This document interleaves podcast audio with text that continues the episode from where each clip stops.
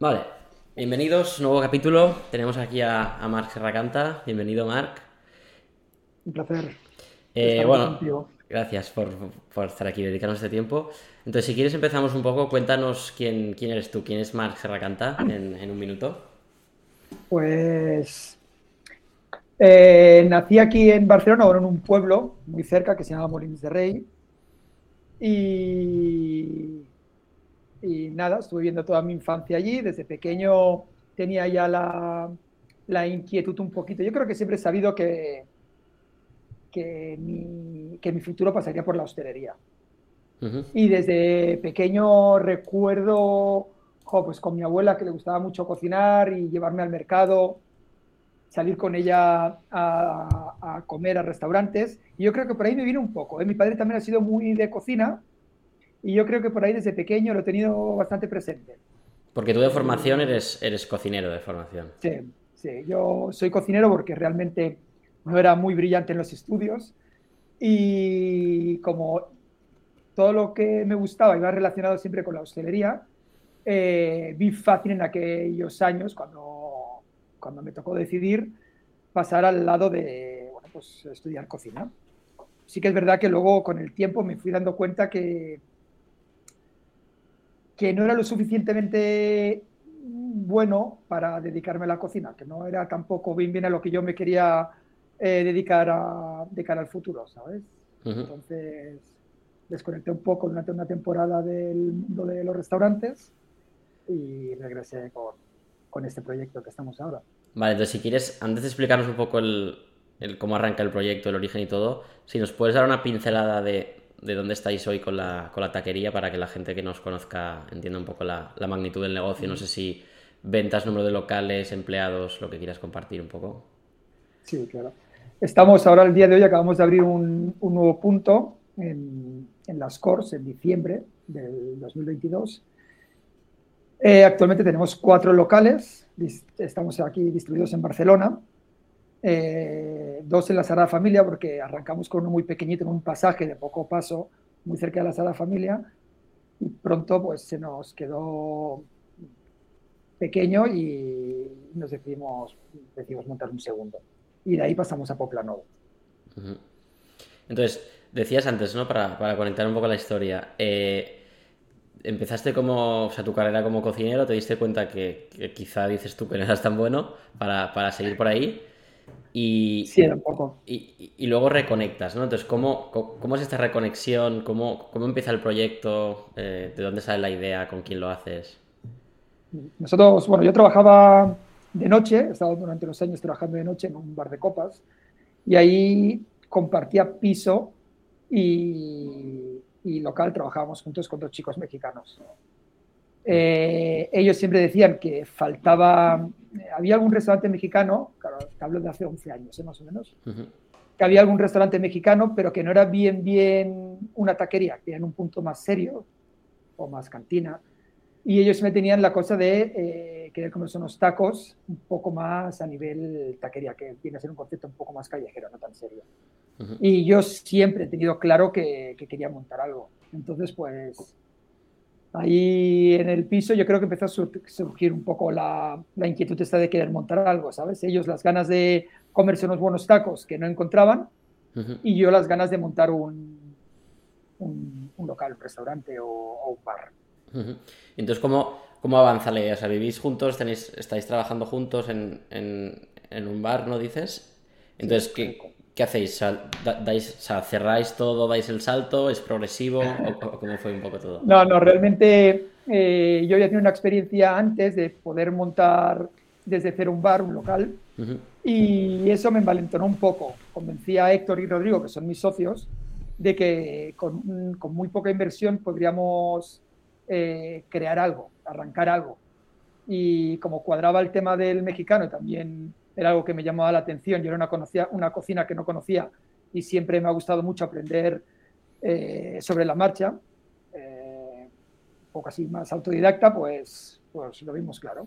Poco capital, ganas de, de emprender y, y a lo que nos llegó el dinero, ¿sabes? Que era un local en un pasaje muy pequeño que hay junto a la Sagrada Familia. ¿Y, cómo recuerdas estos primeros momentos, ¿no? De, levantar la persiana literalmente? O sea, ¿cómo repartíais un poco los roles? ¿Estabais todos en el día a día o, cómo funcionaba? Empezaron realmente Héctor y Rodrigo en cocina y sala, porque al principio realmente el plan era trabajar tres personas, ellos dos al principio y con un cocinero pero de repente, yo me acuerdo el, día, yo no soy bueno para las inauguraciones, entonces nunca estoy esos primeros días, no sé, es una manía que tengo. ¿eh? Y me llamaron esa misma noche y me dijeron que había sido un éxito, que habían llenado y que necesitaban que, que fuera, que, que, me incorporara lo antes posible, porque si así seguíamos, bueno, a lo mejor no fue el primer día, pero el segundo tercer día, ya veíamos un poco la dinámica, veíamos que se había corrido la voz, no sé si por el barrio, por el colectivo mexicano, y, nada, pues eh, me incorporé al poco tiempo y realmente en ese local pequeñito fue una grata sorpresa porque realmente esperábamos eh, arrancar muy, bueno, no sé, realmente nos sorprendió. Resumidamente, haciendo un resumen así, actualmente nos, nos dio una grata sorpresa realmente. Trabajamos mucho sea, desde el día uno fue, o sea, superó expectativas, digamos, ¿no? Sí, sí, desde el primer día. Desde el primer día nos dimos cuenta de que, de que había esa necesidad que tanto comentaban mis, mis compañeros, eh, mis dos socios. Entonces, es, pues, hemos estado unos años eh, rodando ese pequeño local y, nada, pues hemos ido creciendo así sobre la marcha. ¿eh?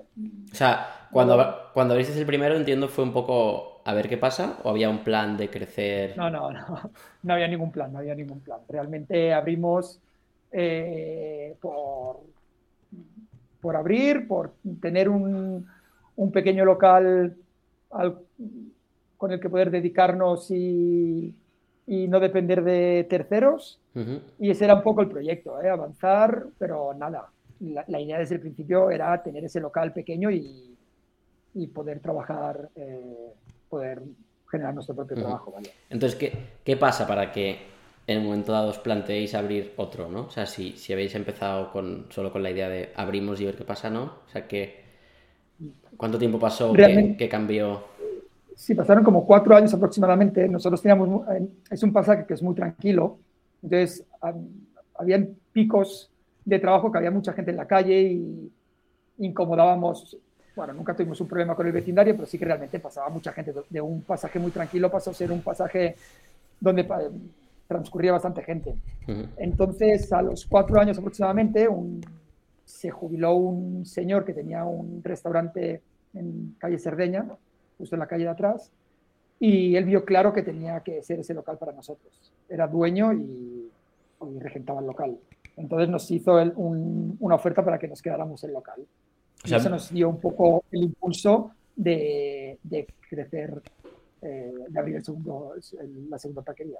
O sea, vino él a, o sea, a ofreceros el local, ¿no? Lo contrario de lo que suele pasar. sí, eso es algo curioso, ¿no? Eh, él no quería que se lo quedara eh, nadie que, su proyecto fuera 100% dedicarse, eh, que, el restaurante fuera, estuviera enfocado al turismo. No creía en eso. Entonces, como nuestro proyecto no iba, no iba por ahí, trabajábamos con gente local.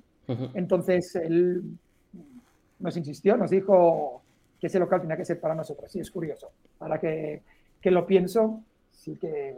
Porque vosotros en ese momento habíais hablado en algún momento de abrir otro, o sea, ¿fue el que os convenció o la oportunidad salió y la estudiaste, ¿sabes? O sea, ¿cómo fue un poco el cambio? No, no, siempre, hemos tenido un poco la ambición, ¿eh? No hemos tenido un proyecto claro, así como otra gente arranca ya con un, un proyecto muy claro de, de, hacia dónde van a ir.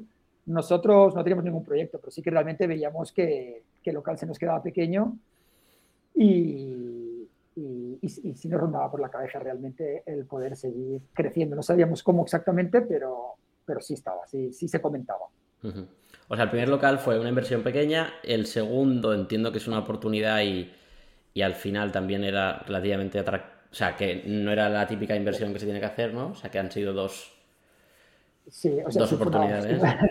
sí, fue una, sí fue una inversión un poco más alta que el primero, pero, pero realmente fue una inversión bastante cómoda en ese momento.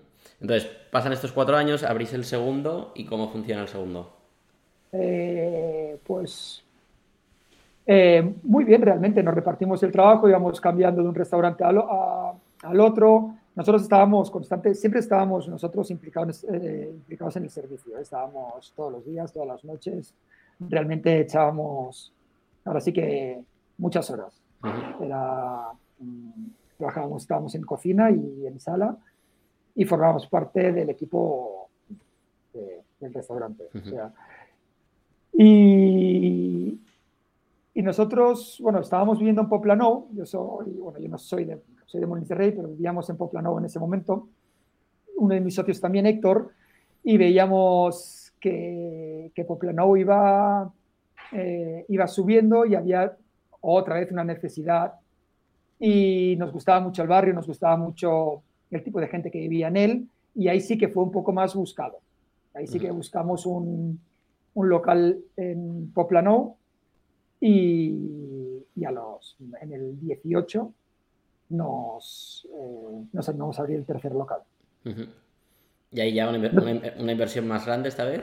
Entiendo que cada... Eh, no, no, no, no, no, más, esta vez no, eh, también fue un, un, pelín más baja que, que la de Carre Sardeña, un poquito más, más ajustada, sí. Nos he dicho también que durante los primeros años nos salió un local enfrente de la taquería del pasaje, de la primera taquería, y montamos una tienda de productos mexicanos, que eso también nos ayudó a mejorar todo el tema de compras y, la gestión un poquito. Fue, uno de los pasos eh, que nos ayudó a, a, organizar un poquito, a, organizarnos un poquito más a nivel de compras. Porque luego, o sea, el dar el salto a Poplano, entiendo que el segundo local, al ser en la calle de atrás, o sea, al final era como la misma clientela o, el mismo barrio, ¿no? Entiendo menos riesgo. Entonces, una gestión más fácil. Exacto. Entonces el salto a Poplano, que empieza a ser ya problemas nuevos, por así decir, ¿no? dentro de ser misma Barcelona, ¿no? Un, reto nuevo, un reto nuevo. Digamos que hemos ido aprendiendo así, nos hemos ido eh, forzando a, crecer a nivel empresarialmente, ¿no? A nivel eh, nos hemos ido formando a medida que ha ido creciendo el, proyecto. ¿Y, cómo fue la, digamos, los, los, primeros meses allí? ¿Ya, o sea, se notaba la marca ya en Barcelona y, arrancó desde el principio bien o, tardó un poco en arrancar? No, no, arrancó también bastante bien. Eh, se notaba ya un poquito la marca, sí, sí, tampoco, nosotros desde el principio hemos trabajado con redes sociales, pero tampoco es que eh, le dedicáramos muchas horas.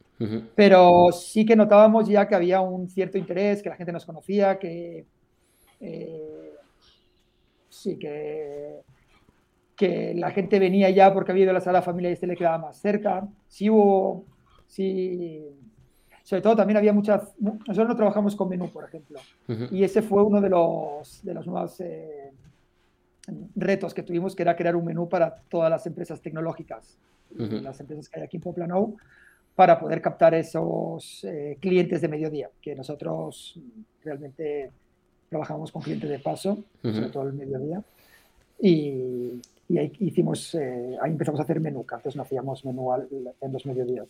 ¿Y eso lo lanzasteis desde el día uno o lo hicisteis? Sí. O sea... Sí, sí, sí. Sí, era... Estamos eh, en la zona de Poplano que toca un poquito más hacia las oficinas. Y era algo que vimos claro, que teníamos que, aportar al local. Y ahora el cuarto, ¿no? Que habéis abierto recientemente. El cuarto, ahora sí que a lo mejor puede ser ya una inversión un poco más, un pelín más alta, dentro de que tenemos unas inversiones nosotros para aperturas de locales muy, eh, muy ajustadas. ¿eh? Porque para que, para que la gente se haga una idea, o sea, los locales más o menos a nivel de metros, ¿cuántos, cuántos suelen tener en media? pues unos 120, 150 metros el, eh, cuadrados. El primer local es muy pequeñito, te puedo decir que a lo mejor tiene, no sé si 55, 55, 60 metros. 10 eh, mesitas, entre ellas varias de dos personas. Pero los otros, eh, tanto el de la Sagrada Familia como el de Poplano, podrían ser una medida parecida, 40, 45 comensales. Y ahora el salto este que hemos hecho a, a las Cors, eh, hemos subido un poquito más, el local es un poco más grande y está alrededor de, unos, unas 70 personas, 75 personas. y, y, luego, no sé si quieres compartir, a nivel de inversión más o menos, ¿qué os ha costado todo? O sea, entre traspasos, obras, o sea, ¿qué os cuesta montar un local, más o menos? Mm, nuestra media, ya te digo que ahora a lo mejor hemos subido un poquito más, pero puede, estar, puede rondar unos 130, 135 mil euros, contando traspaso y, y todo, cocina. ¿Y facturación? ¿Puedes compartir algo? ¿O... Facturación. Un, rango. Eh, sí, estoy entre tres, este año creo que hemos cerrado el 2022 entre 3 millones y medio y 4 entre los tres locales, ¿no? Porque el otro ya ha sido, no cuenta, digamos, a final de año. Sí, entre, los tres locales también es verdad que hemos tenido durante tres años una cocina eh, fantasma o una dark kitchen o como le queramos llamar, en, también en el barrio de Las Corts, que lo hemos cerrado justo en el mismo momento que estábamos abriendo el, el local nuevo, hemos hecho un cambio. Yo creo que cuando abristeis debisteis ser de, bueno, como decías, ¿no? Con tus socios de los primeros que enfocaron un modelo así de taquería pura y dura, ¿no? Un poco más desenfadado. ¿Cómo ves? O sea, por un lado, ¿qué, crees que es la diferencia? O sea, ¿qué aportabais de nuevo y por qué os ha funcionado, por un lado? ¿Y, cómo crees que ha evolucionado un poco el nicho estos años mexicano o, o de tacos, ¿no? Porque yo creo que hubo quizá, no sé si hace unos años, un boom de que salieron un montón de taquerías. Ahora no tengo la sensación de que estén saliendo tantas como hace unos años. ¿Cómo has visto esto y, qué crees que, hacéis diferente o que hacéis bien, por así decir? O sea, nosotros eh, sí que es verdad que llegamos en un momento que no había, eh, que yo creo que la gastronomía en general, eh, sobre todo en Barcelona, era un pelín más seria, ¿no? La gente que habría, o esa es mi sensación, ¿no? Hace 11 años, 12, que no, habían, no había tanta oferta callejera. A lo mejor el bar de tapas, ¿no? Podría ser lo más callejero que teníamos y, tampoco es que seamos eh, referentes a nivel España, pero es lo más parecido, ¿no? De, toda esta ola que ha llegado ahora de, comida del mundo, sitios donde tú pudieras sentarte y compartir, eh, probar cosas nuevas, que no fuera tan sentarte a comer un plato, ¿no? Que es a lo mejor la sensación que me daba a mí que había tanto en producto mexicano como en muchos. ¿eh?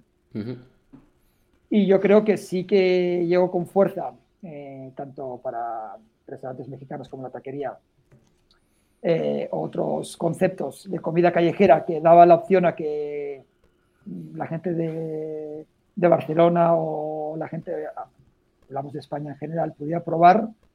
Y yo creo que eso ha sido parte del éxito, que, que son tickets, eh, un ticket medio aceptable para, para, la gran mayoría de gente y y ayuda a probar y a conocer eh, culturas diversas. ¿no? Y al... no sé si te respondió la pregunta o no. ¿eh? Sí, sí, sí. sí. Un poco... No, no, está bien, está bien. Y, y a nivel vuestro proyecto, por así decir, a lo largo de estos 10, 11 años, ¿cómo, cómo ha evolucionado? Es decir, que si te, si te trasladas a lo que era la taquería al principio, ¿qué, ¿qué, crees que habéis mejorado, cambiado un poco, ¿no? Versus lo que era.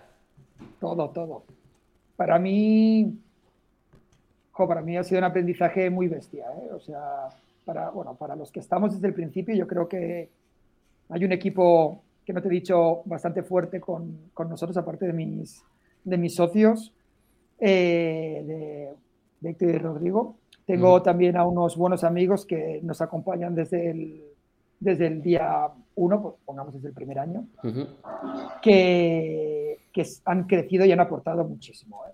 Nos han ayudado muchísimo a, a, tirar adelante, eh, porque claro, como todo hay cosas buenas y cosas malas. ¿no? Acostumbrados a contar lo bueno, pero bueno, han habido momentos eh, difíciles, supongo, como, como en todos lados. Y el rodearte de un buen equipo que te ayude a, a ser optimista en esos momentos, pues yo creo que es parte del éxito también. ¿Y a nivel de crecimiento os habéis planteado alguna vez franquiciar? ¿Es algo que nunca habéis mm. contemplado? A mí, no me, a mí al día de hoy, a lo mejor es por desconocimiento, no es que, que sea un experto en, en, ese campo. Me da, es una manera de crecer que a mí no me acaba de convencer. A lo mejor el día de mañana, cuando la acabe de entender o alguien me la, me la explique, a lo mejor sí que, me cambia un poco, ¿no? Pero el día de hoy no, es algo que me llame la atención. Prefiero eh, que los locales sean nuestros. Y a nivel de, escalar, por así decir, ¿no? Decías que, o sea, que en estos años han cambiado muchas cosas. Eh, ¿cómo, o sea, ¿Cómo habéis conseguido, o, cuáles que han sido la clave de, conseguir mantener o mejorar la calidad, aumentando el número de locales de puntos, eh, dejando de estar ahí todo el día? Porque es lo que decías, ¿no? Al principio estabais los tres socios, ahora ni que sea porque hay cuatro locales, si sois tres, pues hay como mínimo un local que, no estáis a la vez, ¿no? aunque estéis todo el día. No, eh, realmente no estamos en la operativa nosotros, ¿eh? no estamos ya trabajando en los restaurantes. Está, hemos, no te he comentado también que, que durante la pandemia, en, esos momentos eh, tan buenos que tuvimos, fue, yo tuve claro desde un principio que o o moríamos o salíamos eh, con un gran cambio. Y yo creo que fue una apuesta buena y yo a día de hoy creo que a nosotros la pandemia nos fue bien. No nos fue bien a nivel económico, pero nos, nos ayudó a hacer un alto y a poder tener un tiempo para ver las cosas de otra manera y, y a organizar como queríamos nosotros organizar, porque después de, de estos años hemos ido aprendiendo y los cambios, aplicar cambios a, a un negocio es, cambios grandes es difícil. Entonces aprovechamos el parón de la pandemia para hacer un reset realmente. Nos estuvimos preparando un año antes, estuvimos un año antes que, con unos amigos que nos ayudaron a, a pues, a, a, trabajar unos puntos que teníamos pendientes a nivel gestión y justo llegó la pandemia y, y, ahí fue cuando decidimos aplicar todo ese conocimiento que habíamos adquirido en el 2019. Y eso fue, yo creo que un antes y un después en, en, nuestra historia. ¿Y qué, profesionalizar, profesionalizar la taquería. ¿Y qué aprendizajes puedes compartir de ahí como, o sea, como conclusiones o no? O sea, como sin entrar en detalle, ¿no? Pero quizá, yo qué sé, ¿qué grandes cambios habéis hecho uno de los cambios grandes ha sido abrir un obrador. Nosotros en un centro de producción, un pequeño almacén también que aprovechamos para comprar un poco más eh, a nivel, pues ya grupo, podríamos decirlo, y, abrir el centro de producción. Yo creo que eso ha sido un, cambio. está Rodrigo, mi, socio, llevando el centro de producción. Eh, Héctor está llevando un poco más el tema de las operaciones de, del, local y lleva un poco más la, gestión del, día a día. Eh, y esos tres cambios eh, realmente han hecho un gran cambio. Nosotros hemos pasado de estar trabajando de camareros y cocineros a hacer un trabajo un poco más de, gestión y yo creo que es un paso que da mucho miedo dar y que yo animo a, a aprender a delegar. Yo diría eso que es importante saber delegar y mm. confiar en tu equipo. ¿Cuál, ¿Cuál, crees que ha sido el mayor reto? O sea, decías, ¿no? El, parón del COVID, pero entiendo que ahí, o sea, lo, usasteis para, hacer estos cambios, pero, pero es como que os vino dado eso a nivel macro, ¿no? Pero a nivel vuestro interno, ¿qué, crees que es lo que ha sido lo más difícil y habéis solucionado o, que sigue siendo el reto a día de hoy? Eh, el reto es seguir creciendo y, y realmente seguimos sin tener, te puedo decir que no seguimos, sin tener un proyecto así a, largo plazo. ¿eh? Queremos seguir creciendo y, y, aprendiendo. Entonces vamos aprendiendo y, a medida que vamos eh, entendiendo mucho, vamos arriesgando un poco más. Yo creo que primero nos vamos escuchando mucho a la gente escuchando, yo creo que hay que escucharnos más entre, entre nuestro sector, hablar más. Y... No, no, decías, ¿no? Que, que seguir sin un plan a largo plazo, ¿no? Decías, como al principio. ¿A corto plazo tenéis claro los siguientes pasos o...? Eh, sí, la verdad, eh, estamos reforzando un poquito más todo lo que es el equipo, podríamos llamar como directivo. Este año uno de los proyectos es eh, hacer más, más estable este grupo para, para poder seguir creciendo, que me gustaría abrir mm, un restaurante más mínimo este año. ¿Y la idea es de los objetivos de este año. ¿Y la idea es salir de Barcelona? ¿No lo tenéis claro? Eh, pues hemos pensado mucho. A mí me gusta, no sé por qué, tengo Valencia como, como uno de los eh, puntos. Me gusta mucho Madrid, ¿eh? lo único que creo que ahí es una plaza más grande. Pero Valencia me llama la atención, pero sí que es verdad que últimamente le estoy dando vueltas y, creo que para aterrizar en, Valencia o en una ciudad nueva sí que necesitas un poco más de, impulso, un poco más de, fuerza de la que tenemos hoy en día nosotros. O sea, sería seguir, abriendo sería abrir cerca, si, no, si, no, Barcelona, a lo mejor alrededor. Para coger más músculo antes de salir fuera, entiendo, ¿no? No sé si sería si Barcelona Ahora nosotros tenemos los tres puntos muy, muy distribuidos en lo que es el, mapa de Barcelona. Entonces no sé si sería una apertura en Barcelona o, alrededor. Algo que vamos a decidir durante este primer este arranque de año. si, pudieras volver atrás, ¿qué, harías distinto con todo lo que sabes hoy? Eh, ¿Qué haría distinto? Pues es que no lo sé si correría más, ¿eh? A lo mejor lo que a mí me ha costado 11 años, hay gente que lo puede hacer en, un año o en dos, pero la experiencia y lo vivido y la manera como lo hemos vivido, ¿no? Que crecer así tampoco sin un estrés y sin una presión, eh, no sé si cambiaría, no sé si cambiaría algo, ¿eh? realmente. me, ha gustado, me ha gustado el crecimiento que hemos tenido a nivel empresa, porque a lo mejor si no hubiéramos hecho según qué error, a lo mejor no hubiéramos llegado a donde estamos. No, está claro.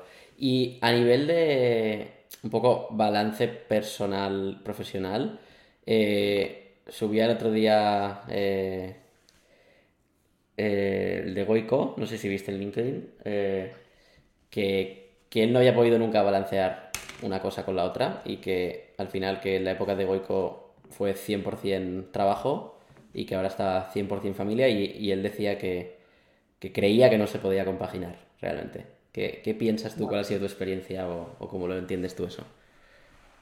Que mi ritmo no ha sido el de él, para empezar. A lo mejor si hubiera tenido yo su ritmo tampoco podría haber eh, tenido tiempo para mi familia. Es un punto muy importante, ¿eh? yo creo que es un equilibrio y hay que tenerlo. Yo sí creo que hay que...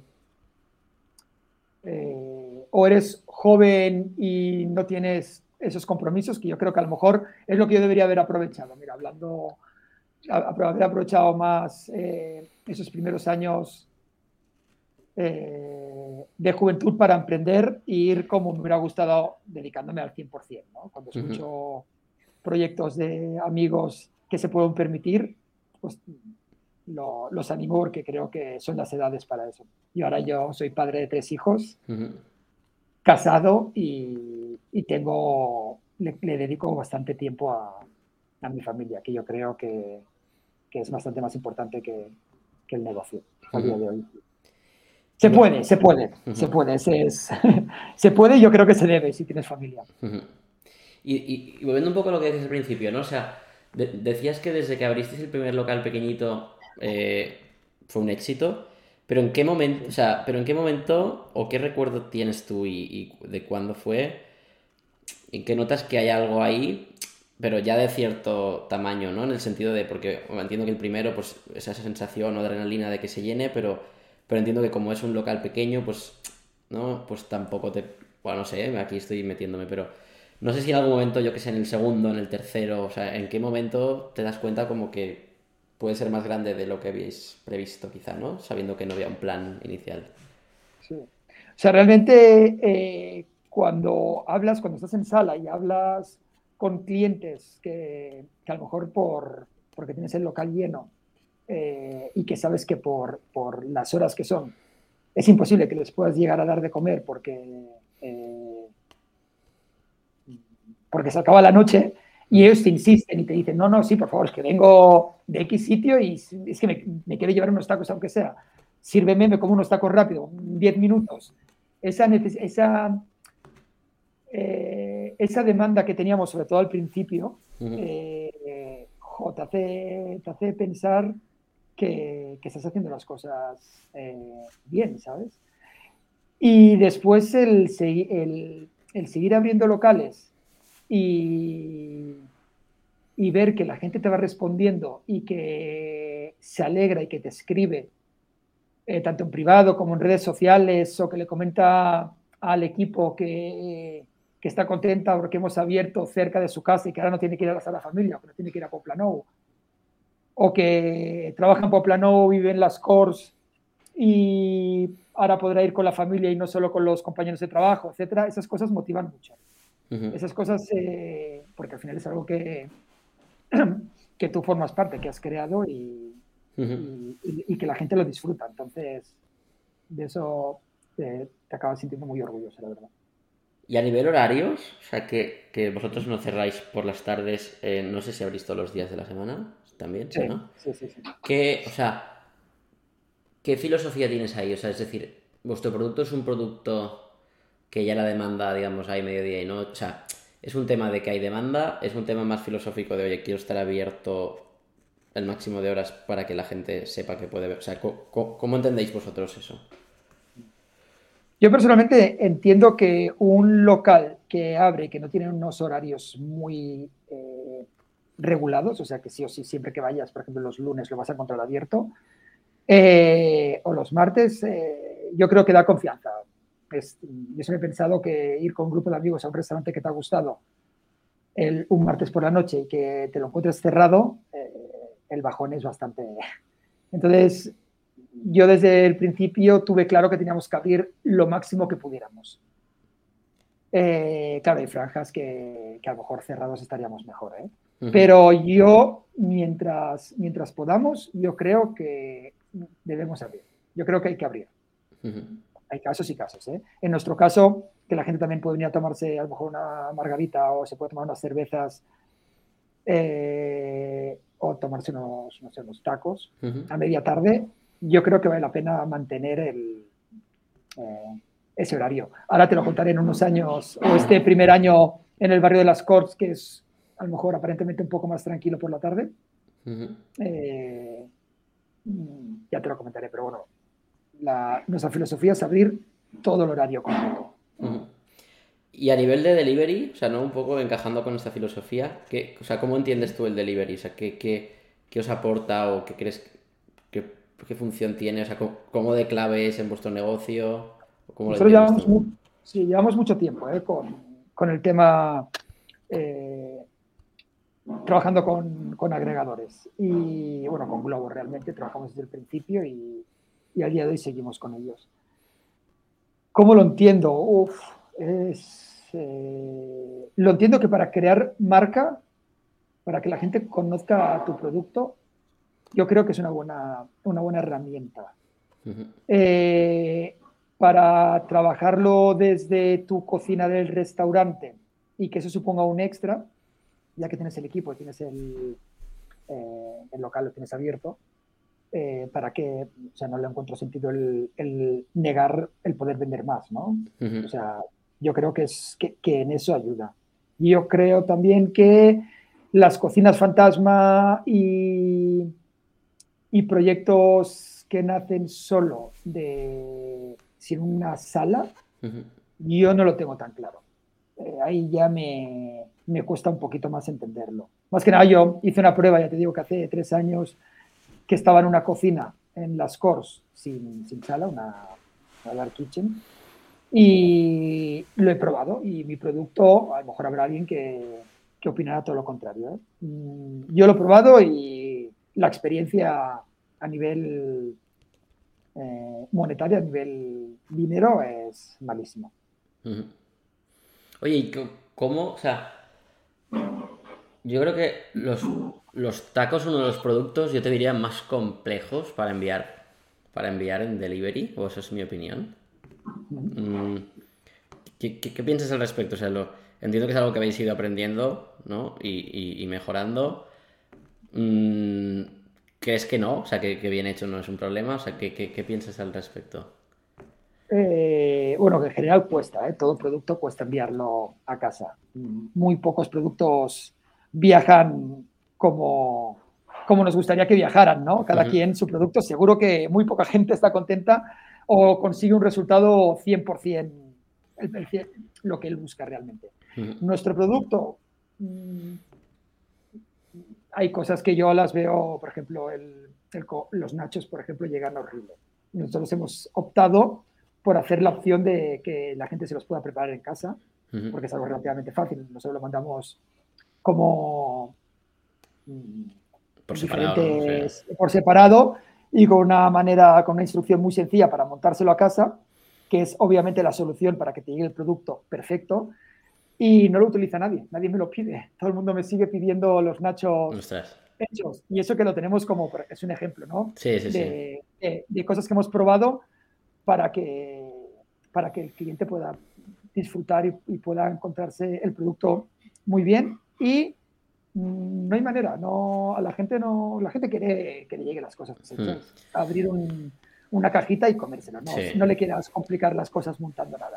No, y entiendo también que la expectativa ya, o sea, es decir, tú ya como consumidor, creo que estamos en un nivel ya que, el consumidor entiende las limitaciones de lo que está pidiendo, ¿no? O sea, si pides unos nachos, ya sabes que no te van a llegar como si estás allí, ¿no? O sea, yo creo que pasa, como decías, en muchos productos, ¿no? Y que, la expectativa ya está ahí, ¿no? Pero igualmente también a nivel de marca siempre es algo complejo, ¿no? Porque es como, como que estás dando una experiencia distinta, ¿no? Dentro de un... que tampoco puedes hacer más, ¿no? Pero... tú quieres dar lo mejor, tampoco te puedes conformar. No, no, está como claro. Esto llega, como esto llega hecho en una porquería, sigamos así. No, no, no, no está, claro, eh, Viaja, no viaja como nos gustaría, pero yo creo que el resultado, eh, yo creo que el resultado es, eh, correcto. Yo creo que eso, por ejemplo, las quesadillas, las quesadillas yo creo que llegan en perfectas condiciones, ¿sabes?